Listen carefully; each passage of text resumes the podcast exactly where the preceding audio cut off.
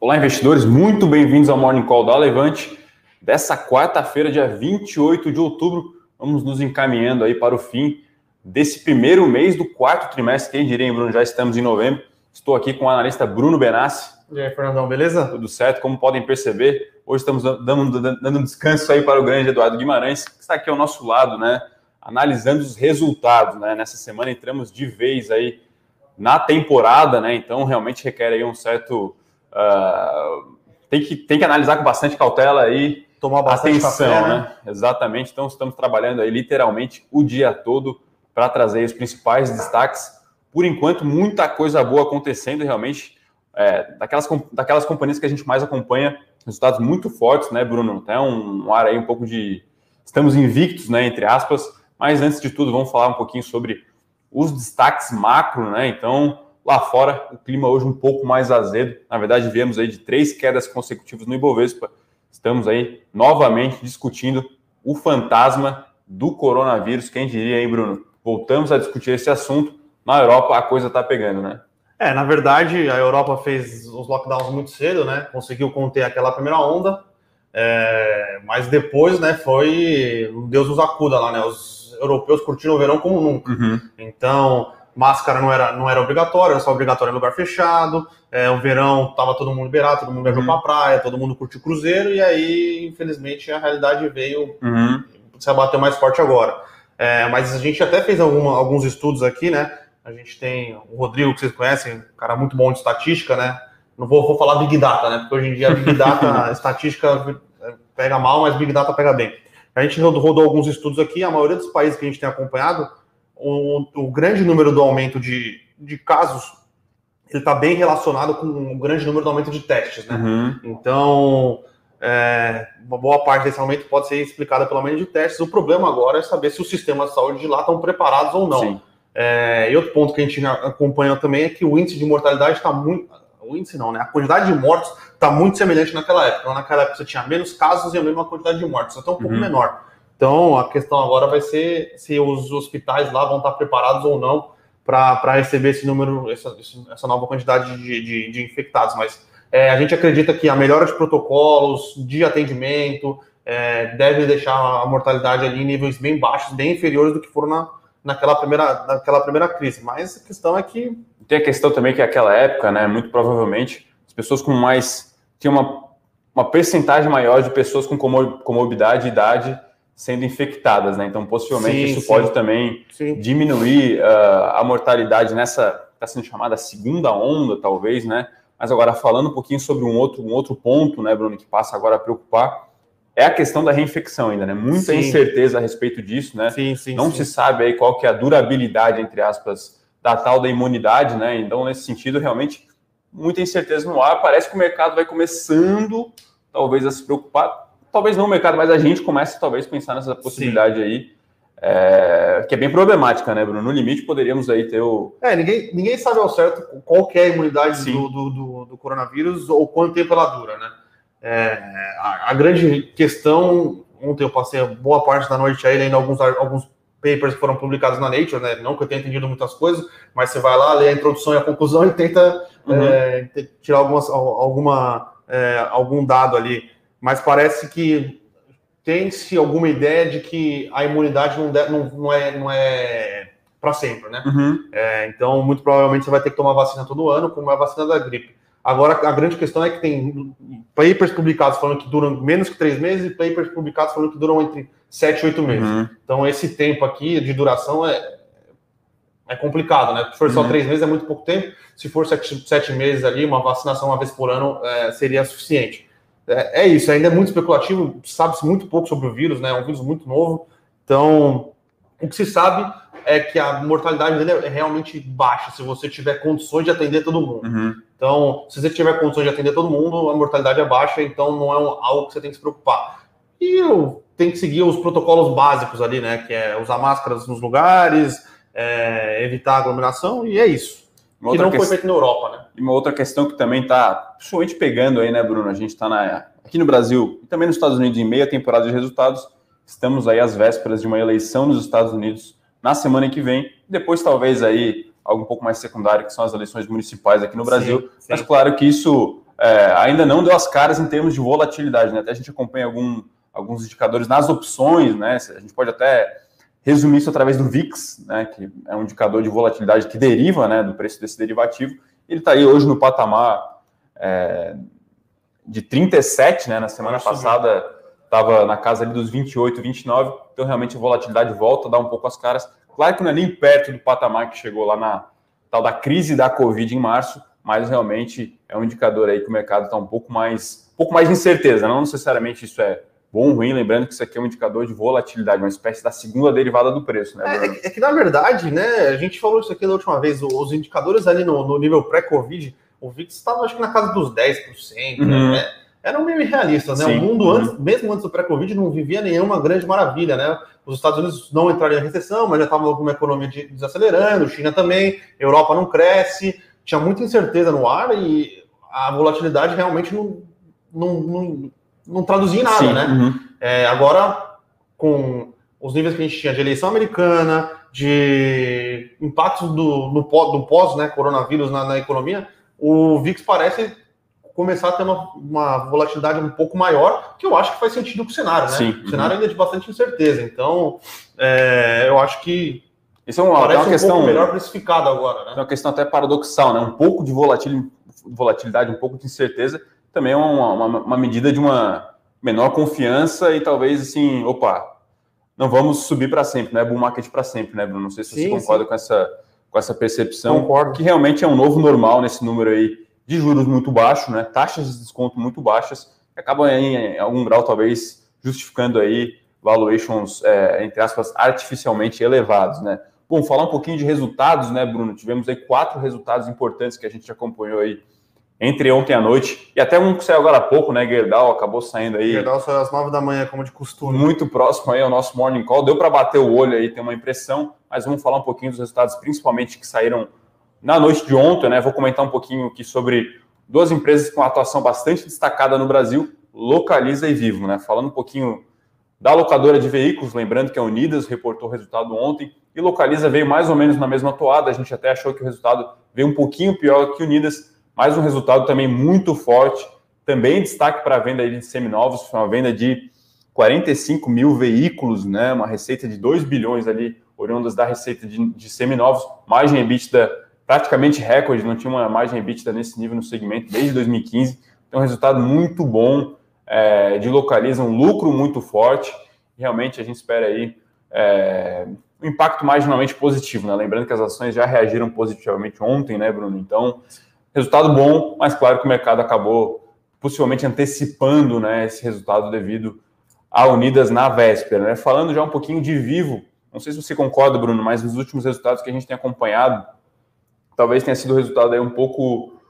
Não, não tão bom, foi um resultado Sim, mediano ali, mediano. a levemente negativo, né? Então, a receita móvel, né, que é oriunda é, que é boa parte do EBIT da companhia, veio ali, pegar o um número exato aqui, uma leve redução na receita é, desse segmento. Ela até teve uma recuperação lá de preço, né, que é o tal do RPU, né, a receita média por usuário, mas realmente, é, comparando ali com o resultado de Claro, né, lembrando que ela é listada lá no México, é, nota-se ali uma certa perda de market share, então a gente espera aí um certo impacto negativo em Vivo. Lembrando que todas as empresas aí apresentando margens muito fortes, né, Bruno? Então, isso que a gente tem falando, tem ficado um legado aí da pandemia em questão de eficiência aí nas operações e alguns ganhos de margem, né? Até aproveitando o gancho, né, Bruno? Margem muito forte em Gerdau, é isso mesmo? É, a gente bateu o olho no resultado de Gerdau, né, que sai aqui às 9 horas da noite, a gente... Da manhã. Da manhã, desculpa. Sai às 9 horas da manhã, a gente conseguiu só bater o olho. É, margem muito forte, é o que a gente vem falando aqui de Gerdau, né? É a tempestade perfeita. Boa parte da receita da Gerdau é na parte de aço, aço plano, aço longo, desculpa. Construção, Construção civil. civil. Construção civil explodindo em São Paulo, é, demanda muito forte pelos produtos dele, dólar forte, economia chinesa voltando a investir em infraestrutura, impossibilita uma importação muito forte uhum. de aço, então eles conseguem produzir aço aqui, exportar um pouco e não tem a pressão de preços do aço vindo uhum. da China. Então eles conseguiram colocar preço, aumentar preço e vão aumentar mais preço. Repassar então, o custo do minério de ferro. O custo do minério de ferro, aumentar preço. Então, eles conseguiram resultados. É, é um resultado bem forte, tá? É, geração de caixa de 2,3 bi, Então, é, é, diminuíram a dívida líquida EBITDA, uhum. margem. Foi um resultado sur... não, surpreendente nem tanto, né? Que o da CSN de semana passada já Sim. tinha sido bem forte, né? Mas foi um resultado positivo da Gerdau. A gente espera impacto positivo hoje, né? Ou menos pior do que a bolsa, né? É, acima do Ibovespa. Acima né? do Ibovespa. Então, lembrando, né, pessoal, todos esses números, né? A gente aqui não vai ficar, entre aspas, cuspindo número, né, Bruno? Sim, então, aqui no nosso Eu Com Isso, nosso, nosso newsletter matinal, a, gente vai, a nossa ideia aqui é mais dar um, uma visão geral, né? O pessoal gosta de chamar de overview, né? Sobre os resultados, um pouco mais qualitativo, mas a gente reitera, então, localiza bom, localiza pior que bom. Unidas, né? É, vivo regular a levemente negativo, talvez essa foi a nossa primeira impressão, mas uma sim. geração de caixa positiva, sim, enfim, sim. talvez é, regular barra misto, e Gerdau ali realmente positivo, mas talvez bem precificado pelo bem mercado. Bem precificado pelo né? mercado, talvez com alguma surpresa na geração de caixa que foi bem positiva ali, né? Que ela tinha estoque, ela conseguiu diminuir, diminuir o estoque, uhum. aumentar o prazo de pagamento para os fornecedores, então ela teve uma geração de caixa muito forte, muito forte. Lembrando que nesse segmento, né, Bruno, tem uma questão que é, que é vital, que é a tal da alavancagem operacional, sim, né? Sim. Que é você conseguir diluir os seus custos fixos e mais unidades vendidas. Então, lembrando que no segundo TRI, margens muito ruins, né? Por conta lá, a empresa chegou a desligar diversos alto-fornos, né? Mas agora realmente a gente viu a recuperação na margem bruta, na margem EBITDA, então resultado muito bom é, de Gerdau. Eu, eu e tenho... até uma brincadeira aqui, né? Poxa, vale muito bem, Gerdau muito bem. Agora falta a nossa Petrobras aí. É, amanhã, hoje, né, divulga o resultado, a gente está a gente tá com boas perspectivas aí. Inclusive, sobre Petrobras, ela soltou um fato relevante hoje, né? A gente não colocou no Morning Call porque a gente está cobrindo uhum. mais resultados, mas ela vai mudar, ela vai tentar aprovar né, uma, uhum. uma mudança como ela vai pagar os dividendos para passar a ser um efeito caixa e não um efeito lucro, né? Uhum. Porque o efeito lucro às vezes tem impairment, tem questão de, de fluxo cambial que impacta a dívida e não, não impacta no caixa. Então ela vai querer fazer a política de dividendos sobre caixa. Gerou caixa, ela vai poder pagar dividendos ou não naquela Muito questão bom. da dívida líquida, né? Que era, era ter uma dívida líquida abaixo de 60 bilhões de dólares, ou mesmo se tiver com uma dívida líquida um pouco superior, se a, se a diretoria e o, e o conselho concordar que a empresa está num, numa trajetória de, de, uma boa trajetória, né, ela pode aprovar um pagamento de dividendos é, superior ao mínimo que é da lei da SA, que é de 25%, né? Então é uma notícia boa para o da, da, da, Petrobras, né? É, só que hoje, infelizmente, o, o, petróleo, o barril de petróleo lá fora tá, tá caindo. Então Sim. é boa, mas no curto prazo talvez não tenha tanto impacto aí, pensando mais no cenário de fora, né? Falando, né, pessoal, amanhã é o morning call de peso, né? A gente vai ter Vale, Petrobras e Bradescão. Lembrando que o Guimarães já matou no peito e falou: amanhã é comigo. Realmente é, três empresas gigantes saindo no Ibovespa, né? Então. Vale. Vale, não, mas também tem Vale, Petro, Multiplan, Pão Multiplan. de Açúcar. Tem, tem mais, tem, tem, tem bastante tem. coisa hoje, hoje. Petrobras, Multiplan, Vale, Pão de Açúcar, e aí depois tem transmissão. Uh... Enfim, é realmente uma, uma temporada recheada de resultados. Tem Suzano também, Suzano, né? Suzano, Suzano. Então, realmente, Uzi Minas, enfim, uma semana aí bastante movimentada. B2W, lojas americanas é, é, claro que aí parece que falta a mão, né? Até aproveitando, vou puxar um gancho de uma pergunta aqui, o pessoal pergunta de IPO. Esse não, parece não ser o momento de é. olhar IPO, né? Então, muito, muito resultado, né? A gente está focando mais aqui nas nossas séries, né? Acompanhar de perto as ações. Lembrando, né, pessoal, a gente abre o release, abre lá o ITR, né? Que são as demonstrações de fato oficiais para ver o que, que impactou de fato, os não recorrentes, enfim. E também tem a questão das teleconferências, que é muito importante Sim. olhar, né? A explicação, perguntas e respostas depois, então realmente é algo que dá bastante trabalho. Então é, o IPO acaba ficando um pouco.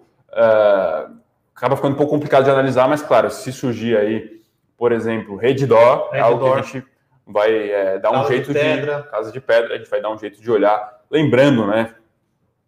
A Van cancelou. A Van cancelou. A Van, a Van já cancelou a sua oferta, né?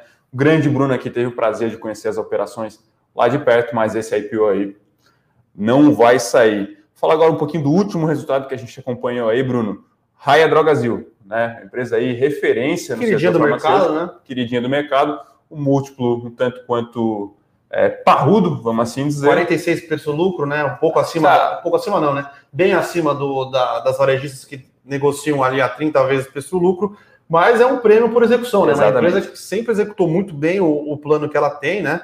É, continua executando, abriu 64 lojas, uhum. é, margem em linha, bom resultado ali na última linha, é, mas Alguma geração de caixa, né? Alguma geração de caixa. Dívida líquida controlada, enfim, é aquela empresa de qualidade, redondinha, Sim. né? Lembrando aqui, uma, uma, uma, pequena observação, a gente fez isso no nosso comentário hoje, né? Ela teve uma pequena perda de share ali, lembrando que ela tem uma exposição a shoppings, né? Então Sim. ela marca presença, até do ponto de vista estratégico, né, Bruno? Faz sentido uma, uma varejista desse nível ter lá sua bandeira em bons shoppings. E a gente está aqui comentando regularmente essa disparidade, né? Entre primeiro o varejo eletrônico, né? Depois o varejo de rua, né? O comércio de, comércio rua, de rua, depois o comércio lá de shopping realmente, como a gente gosta de falar, amassado, né? Então lá na, no mix de lojas a Hidrogasil acabou perdendo um pouquinho de share, mas assim, é algo bastante pontual, né? É, até porque hoje, se eu, se eu, se eu saio para ir no shopping, a última coisa que eu vou é na exatamente, farmácia, eu vou na farmácia exatamente. lá de casa, né? Se eu for uhum. no shopping, eu vou ou para comer no restaurante, ou para fazer compra na Renner, na C&A, uhum. não vou para ir na, na, farmácia que eu tenho do lado de casa, né? É, mas parece que o mercado não gostou muito do resultado aqui, cai, abriu caindo quase 5%. Esse é o problema não é um problema, né? Mas isso pode acontecer com empresas que negociam em múltiplos uhum. muito altos, né? Se vem com um resultado um pouco é, abaixo das expectativas, uhum. que normalmente são altas, uhum. o mercado pode aproveitar para dar uma realizada uhum. também, né? Então, às vezes acontece isso, não que a empresa se tornou pior, se tornou melhor, é é uma questão de é, expectativas, né? É uma empresa com uma volatilidade baixa, né, Bruno? Sim. Então, hoje talvez esteja pesando esse resultado aí que a gente até avaliou como bom, regular, ok, né, para o período né? Tem a questão aí do macro pegando, né?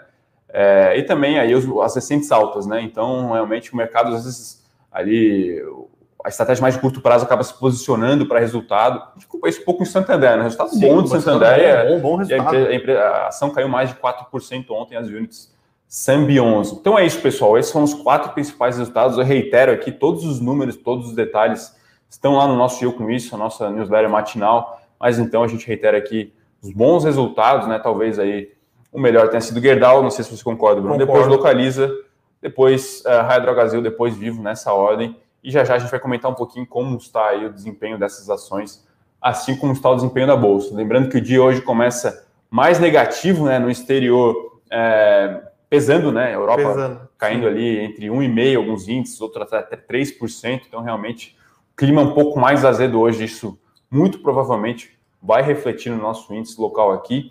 E agora vamos comentar um pouquinho sobre as sempre perguntas, né, Bruno? Já começar aqui com algumas umas dúvidas aqui dos nossos queridos é, é, telespectadores. Então, o Ricardo Ângelo, sempre presente, um abraço aí para o Ricardo, pergunta a questão de IPO, então a gente reitera aqui que realmente está difícil de analisar, mas se tiver algo muito importante, a gente vai sim é, acompanhar e emitir relatório, né? Inclusive, já, já abrimos alguns prospectos lá né, de Redditor e Casa de Pedra.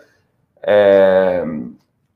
Paulo Augusto aqui, bom dia pessoal que esperava da reunião, barra fala do cupom de hoje. Acho que essa é a reunião aí é... mais importante, talvez, aí é, desse segundo semestre, e o mercado aí amplamente espera juro ainda 2%, né? É, o que o mercado espera, e parece que o mercado está forçando bastante o cupom, é, qual vai ser o posicionamento para frente, né? É, a ata, é o comunicado. Hoje, né? é, hoje sai o comunicado, né? A ata sai semana que vem. É, hoje é a reunião, a reunião começa ontem começa, e vai até hoje, né? É, saber qual vai ser o posicionamento do Copom. É, a verdade é que o Banco Central brasileiro é um banco central que é tomador de risco, né? Diferente dos outros bancos centrais, que era um banco é, um pouco mais menos tomador de risco. Hoje em uhum. dia a gente uhum. tem o Ricardo Campos Neto, ele é um. Ele Roberto, é um cara, né? Roberto, desculpa. Roberto Campos Neto, RCN, desculpa. Ele é um cara que veio de, de mesa, né? uhum. né? Ele é um trader. Os outros economistas que a gente chama no Banco Central, o Ilan, é, esses caras eram mais acadêmicos. Então, foi um Banco Central que tomou um pouco mais de risco. É, eu, particularmente, tenho um posicionamento que ele foi longe demais na, na queda uhum. de juros, 2% no Brasil. É, difícil de engolir, podia ter esperado um pouco mais. É, mas agora está na hora de ele se posicionar, porque para esse forward guidance, forward guidance que ele estava dando, né? Que é que ele manteria a taxa de juros por muito um tempo, é, um horizonte de tempo relevante para a política monetária, que normalmente é 12 meses para frente. Parece que ele vai ter que tomar uma posição, porque a inflação, não, não que a inflação está descontrolada, mas a inflação começa a apresentar pontos aí que uhum. pode se aproximar da meta. Se aproximar da meta, então quer dizer que o Banco Central não pode ter uma política estimulativa, uhum. né? Ele tem que ter uma política neutra. E os juros a 2% não é uma política neutra, é uma política estimulativa. Então, utilizando o jargão de mercado, agora a pergunta é que, ó, em que momento RC, né, Roberto Campos, RC. vai estopar? Né? É, então, até muitos gestores comentando isso, né? Poxa, a gente é totalmente a favor de um juro baixo, mas, poxa, não precisa você lá derrubar o juro a 2 para depois ter que voltar ele a 5, 6. É, Parece um patamar. O falou isso Exatamente. numa live, né? Exato. Eu acho que ele não vai voltar. Hoje ele provavelmente não vai sobre os juros, mas ele, uhum. eu, a gente espera que ele venha com uma, com uma resposta mais dura aí para o mercado, falando que ele está atento, que não existe mais possibilidade nenhuma, né? Porque ele, ele gosta de deixar essa porta meio aberta. Ah, vamos olhar e qualquer coisa a gente diminui. Não, uhum. a gente espera que ele venha com uma, uma, uma resposta clara, falando que uhum. não existe mais possibilidade de juros, uhum. de juros cair no Brasil. Falando aqui sobre mais algumas perguntas, vamos trazer aqui a pergunta Karen Hills, né, fala aqui sobre track and field, que chegou valendo mais que Centauro, que é uma bolha. Olha, a gente até olhou um pouquinho a oferta de track and field, não nos atraiu muito, né, Bruno? Lembrando que é um setor bem complexo, né? É, bem difícil de operar, né, de ser sustentável no longo prazo, margem apertada, realmente muito complicado. Se você erra a coleção, você tem que conceder desconto, a margem bruta cai, enfim, é realmente muito difícil de operar. Lembra que a gente até não trouxe aqui uma notícia, Grupo Soma anunciou uma aquisição aí, né, de uma, de uma marca lá, de uma, de uma digital influência, marca ticket médio de 700 reais a roupa, não, desculpa, o preço médio por peça 700 reais, enfim, as ações subiram uhum. 11%, né, mas é um setor que a gente não gosta muito, né, é um setor muito difícil, falo aqui novamente, né, a gente agora gosta um pouco mais de qualidade nesse setor, eu particularmente tenho ali, é, gosto bastante de Renner, por exemplo, né? Acho que é um setor, acho que é uma empresa com muito, muita qualidade, né? É, fala aqui sobre mais é, algumas perguntas. A Elisa fala que é FIS agora com derivativos, isso não é ruim. Na verdade, não é derivativo, né? É, é só é poder vender. O... É, surge agora a possibilidade de você alugar e, consequentemente, de operar vendido. E você acha isso até na margem positivo, né, Bruno? Ou não? É, positivo que mostra uma evolução do mercado, né? Vamos ver como é que como vai funcionar, porque o mercado de FIIs hoje no Brasil é um mercado muito de pessoa física, né? uhum. né? não um mercado institucional. Normalmente, quem acaba operando posição vendida é institucional ou para é, vender uma posição e montar uma outra, né? Pelo carrego ali. Vamos ver como é que vai funcionar. É, eu ainda não tenho uma opinião formada, né? Mas uhum. mostra que o mercado está evoluindo. Uhum. Então. Tem uma pergunta aqui, Bruno, sobre fora da caixa. Se você puder falar Sim, um pouco aí, claro. até aproveitando o gancho aí sobre fundo imobiliário, essa semana vai ter, né? Claro, claro. A gente vai publicar o Fora da Caixa hoje, né? Excepcionalmente, porque a gente fez, a gente conseguiu marcar com o gestor da RBR, né? O CEO da RBR, o Ricardo Almendra, é, para bater um bate-papo ontem, né? Então, como a gente gravou ontem à tarde, vai ficar pronto hoje. Hoje à noite estará com vocês aí, pessoal, Fora da Caixa. Ricardo Almeida, CEO da RBR, uma das maiores assets independentes de fundos imobiliários, aí, com 4,5 bi sobre gestão, um excelente bate-papo, falamos de todas as classes de ativos aí de fundo imobiliário, logística, shopping, FOFs, recebíveis, lajes corporativas, é, com qual fora da caixa, inclusive, dele aí. Então, ficou um episódio muito, muito bom. A Andréia aqui pergunta sobre banco, sempre, sempre presente também no nosso Morning Call, né? Lembrando, a gente tem recomendação aberta para duas empresas do setor, tá? É, uma da, da carteira de dividendos de Itaúsa e a outra Banco do Brasil. Bancos foram destaque nesse mês, né? O resultado do Santander é também muito bom, né? Até, inclusive, com bastante debate ali, né? Se a provisão foi, foi de fato uh, suficiente, ou se foi ali meio que Sim. Forçou a barra para pagar dividendos, para pagar dividendos lá para matriz na Espanha, né, Bruno? Mas é realmente, curiosamente, né? O ROI lá, né? Que é a principal medida é utilizada para analisar esse tipo de ação né, do setor de bancos, veio muito forte, acima dos 20%, né? Isso acabou surpreendendo, Sim. né, Bruno? Então, realmente, a gente espera que os outros bancos não cheguem a esse patamar de ROI, né? Talvez ali numa escala o Santander seja mais agressivo e o Itaú esteja sendo mais conservador ao longo desse ano, né? Então a grande pergunta é quando e se e quanto, né, que vai ser a possível reversão dessas provisões, né? A gente aqui nesse pensamento talvez um pouco mais conservador, né, estima que dê para ter uma noção melhor segundo semestre de 2021, né, Bruno? Sim, então a, a inadimplência ainda não deu as caras, né? Então a empresa que está lá, né, tomadora de crédito, está, entre aspas, mal das pernas, não consegue pagar lá o seu, os juros, né? E aí é, o banco vai lá e renegocia, estica o prazo, né? Isso acaba gerando ali uma menor inadimplência no curto prazo, então esse efeito vai ser sentido mais no ano que vem. A nossa recomendação, André, é sim de compra para essas duas ações, tá? Mas sempre com pensamento bastante de longo prazo, né? Esse mês foi um mês atípico, um bom momento para banco, A gente não sabe quando as ações vão reagir bem, mas a gente acredita sim que esteja num patamar de preços aí bastante descontado, né? Agora a questão é ter um pouco de paciência, né, Bruno? Sim. A gente não sabe se a recuperação vai vir em um ano, dois anos, três anos, enfim. E, claro, sempre tem ali a questão dos dividendos, Itaúsa está com yield talvez ali na casa dos 4,5%, 5% pelas nossas projeções aqui para o ano que vem, que é um patamar bastante atrativo, né? O pessoal aqui pergunta, vamos ver. Uh, deixa eu. Vamos lá. O Eduardo aqui fala sobre interesse em renovar a assinatura. Peço desculpas, tá, Eduardo, se houve aí algum, algum engano, se você não queria renovar e acabou renovando por favor, vou passar o seu contato aí para o pessoal do atendimento resolver a sua, é, a sua questão aí, tá?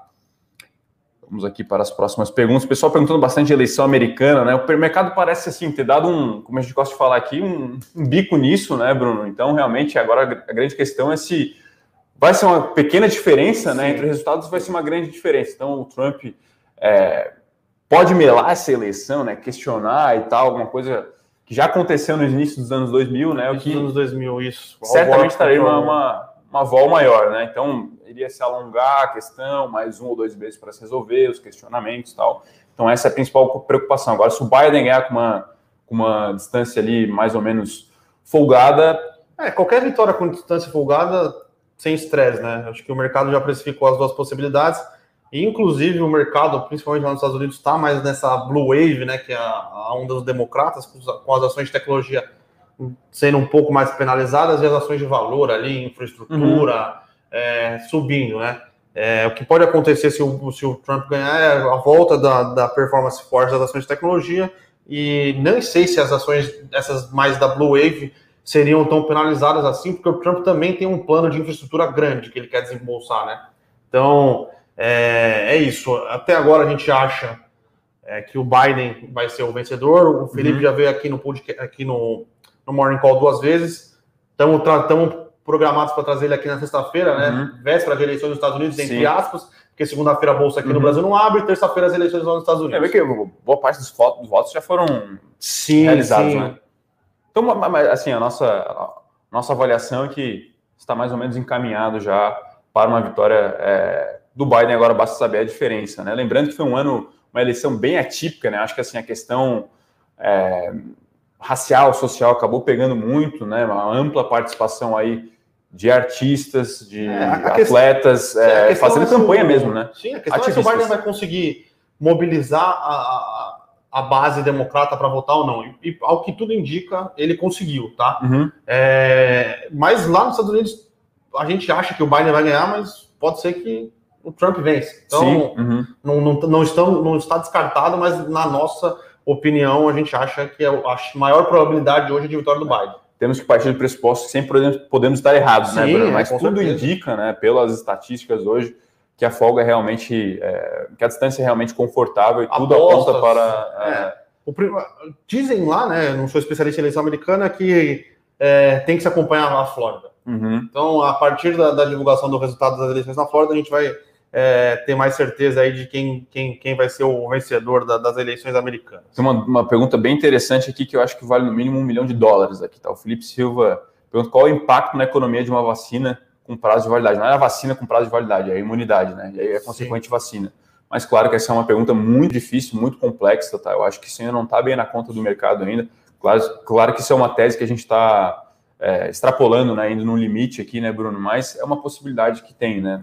Só um disclaimer aqui, a gente não é especialista aqui, nós Sim. somos infectologistas, mas é algo que ainda não se tem certeza se vai ser endereçado só com uma vacina, como vem sendo, talvez, entre aspas, comentado, barra precificado pelo mercado ao longo desse ano, né, Bruno? É, na verdade, é, é, se a vacina for porque tem que tomar todo ano ou não, é meio diferente, né?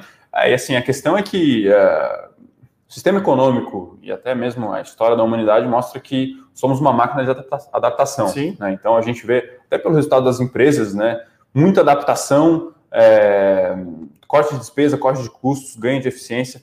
Então, assim, pode ser que mude estruturalmente a nossa forma aí de, de se socializar, de viver, enfim. Acho que não, não, não, não, é, não é dessa é. forma, né? Mas, assim, se vai mudar um pouco os costumes, se, sei lá, algum setor vai sair prejudicado no médio prazo, se os hábitos das pessoas vão mudar, bares, restaurantes, festas, enfim. Acho que é, acho que é cedo ainda para é, avaliar Mas assim, para não ficar em cima do muro aqui, eu acho que no médio prazo, é, acho que sim, tá? Acho que o hábito das pessoas pode sim mudar e as pessoas ficarem um pouco mais caseiras. Dizem que já é uma tendência um pouco desse século aí, né, Bruno? Sim, então, exato. É.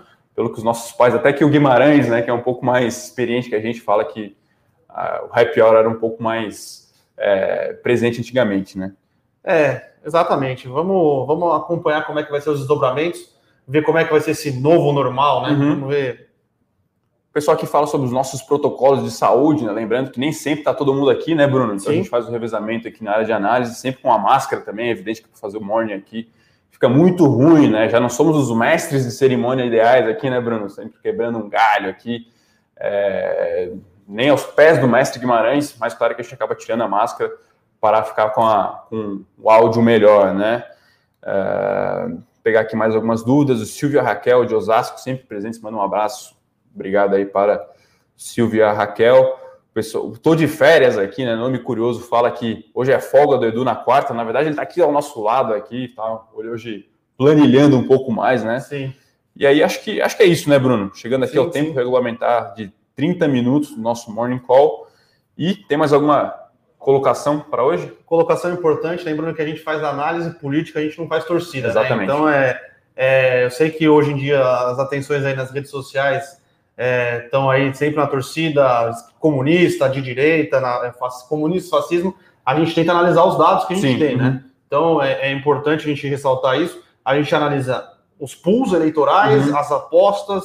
É, então, a gente não está fazendo torcida aqui para o Biden uhum. ou não a gente analisa quem pode ser o ganhador ou não, uhum. pelo, pelo, pelos dados que a gente tem para analisar, e aí a gente tenta montar nossa carteira com as probabilidades Sim. que a gente acha que cada um ganha. Tá? Uhum. Hoje as carteiras que a gente tem na Levante podem se, se beneficiar das duas situações, né? Então Sim. o importante é isso, tá? É, porque nada mais é do que os investimentos, são as probabilidades que a gente tem que a gente acredita que um cenário pode acontecer ou não, uhum. e com essas probabilidades a gente monta uma carteira específica. Né? Exatamente. Principalmente para as carteiras que são de mais curto prazo, aí, como o Bolsa 3.0, uhum. que o Rodrigo veio aqui explicar como funciona um pouco, e que eu também sou um dos analistas responsáveis ali, junto, claro, com o Rafael, que é o estrategista-chefe da Levante, e o principal responsável ali pela maioria dos calls. É, então é isso, pessoal. Dado esse disclaimer aqui do grande analista Bruno Benassi, né? Vamos fechar aí, encerrar esse morning call. Muito obrigado aí pela audiência de todo mundo, né? Lembrando que amanhã realmente Morning Call é quase que especial, com, com análise de vários resultados, né? Amanhã estou eu com o Eduardo Guimarães aqui, que acho que é um dos dias mais Exatamente. importantes ali, né? Com, com, as maiores empresas soltando resultados. Desculpa, mas eu vou ter que estar tomando café de novo, porque vai ser uma noite longa. Então é isso, pessoal. Um forte abraço. Continue nos acompanhando aí. Hoje ainda tem fechamento de mercado e, claro, os relatórios da série. Hoje sai. Bolsa 3.0 já, já saiu. Amanhã sai melhores ações. Sexta-feira, sexta-feira, Growth Stocks. Então, trazendo com mais detalhes aí, lembrando que o assinante recebe ali uma análise um pouco mais profunda, né, Bruno? Sim. Forte abraço, pessoal, e até mais. Para saber mais sobre a Levante, siga o nosso perfil no Instagram, levante.investimentos. Se inscreva no nosso canal do YouTube, Levante Investimentos. E para acompanhar as notícias do dia a dia e mais sobre a Levante, acesse nosso site levante.com.br.